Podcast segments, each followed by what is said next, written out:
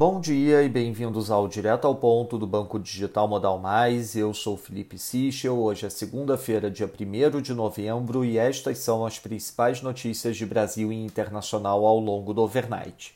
Começando pelo Brasil, em relação aos precatórios, segundo a CNN, na tentativa de destravar a votação da PEC dos precatórios, a Câmara dos Deputados e o Ministério da Economia avaliam incluir no texto da iniciativa uma previsão de quitação das dívidas judiciais a professores estaduais até 2024.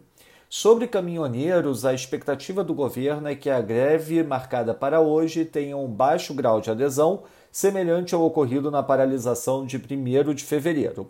Já o nosso monitoramento de redes sociais em conjunto com a AP Exata mostra queda no volume de menções à greve, indicando que não há apoio massivo ao movimento.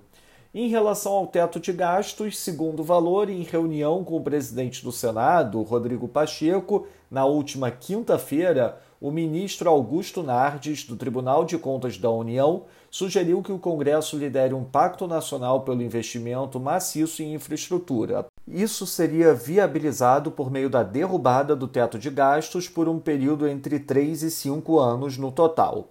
Nardes também teria levado a ideia ao presidente da Câmara, Arthur Lira. Os dois discutiram uma ideia para disciplinar a aplicação das emendas impositivas.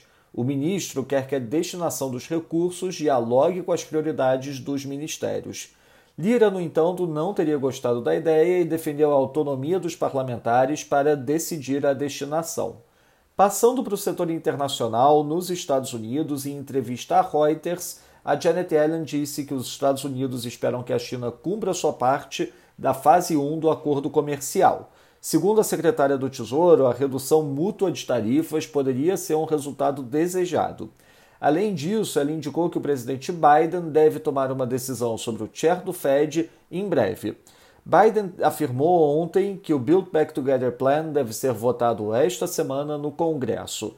No Reino Unido, o Manufacturing PMI final teve leitura de 57,8, acima da leitura flash 57,7. Na Alemanha, as vendas no varejo de setembro decepcionaram, caindo 2,5% no mês, ante a expectativa de um avanço de 0,6%. No Japão, a LDP obteve 259 mandatos no parlamento, ante 276 na eleição anterior. Ainda assim, o partido ficou acima dos 233 mandatos necessários para a formação de governo. Kishida indicou que o pacote de estímulo completo deve ser compilado e apresentado até meados do mês. Na China, o Caixin Manufacturing PMI de outubro teve leitura de 50,6, acima do esperado 50. Destaque para a leitura do Manufacturing PMI oficial ao longo do final de semana, vindo novamente abaixo de 50. Segundo o Financial News do PIBOC, o Banco Central deu instruções para que as instituições financeiras mantenham o volume de empréstimos imobiliários estáveis.